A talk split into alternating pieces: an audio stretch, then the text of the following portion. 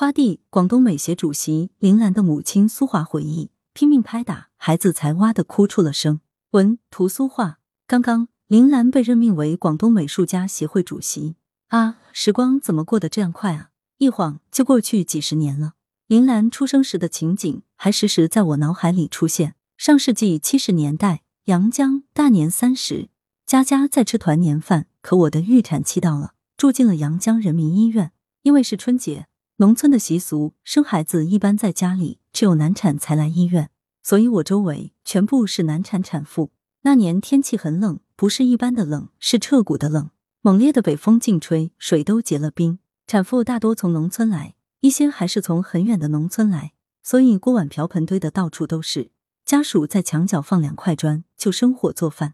医院外面是寒风呼呼，里面是乌烟瘴气，乱七八糟。加上文革正如火如荼，很多医生都抓革命去了，剩下的医生很少。难产的产妇因为疼痛都在哭着叫着，疼得失去了控制。我对面床的产妇痛得在那里跳，挺着个大肚子，从床上跳到地下，又从地下跳上床，疼痛使她产生了骇人的弹跳力。旁边那张床因为盖了一床大被子，看不见人，只听见哼哼哈哈的呻吟声从大棉被下传来。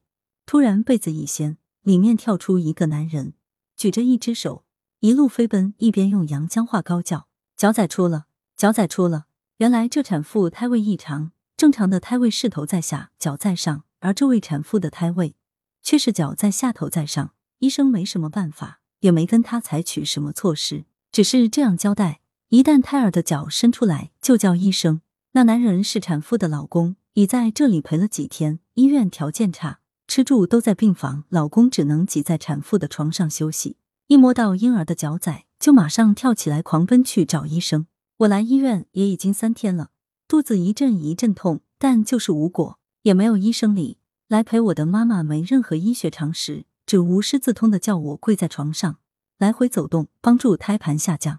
林庸则负责在家杀鸡、煮鸡汤，每天冒着寒风来回递送。晚上则把妈妈换下，他来值班陪我。太瞌睡了，就趴在床边眯一下。折腾了几天，第四天晚上一点多钟，医生叫我进产房了。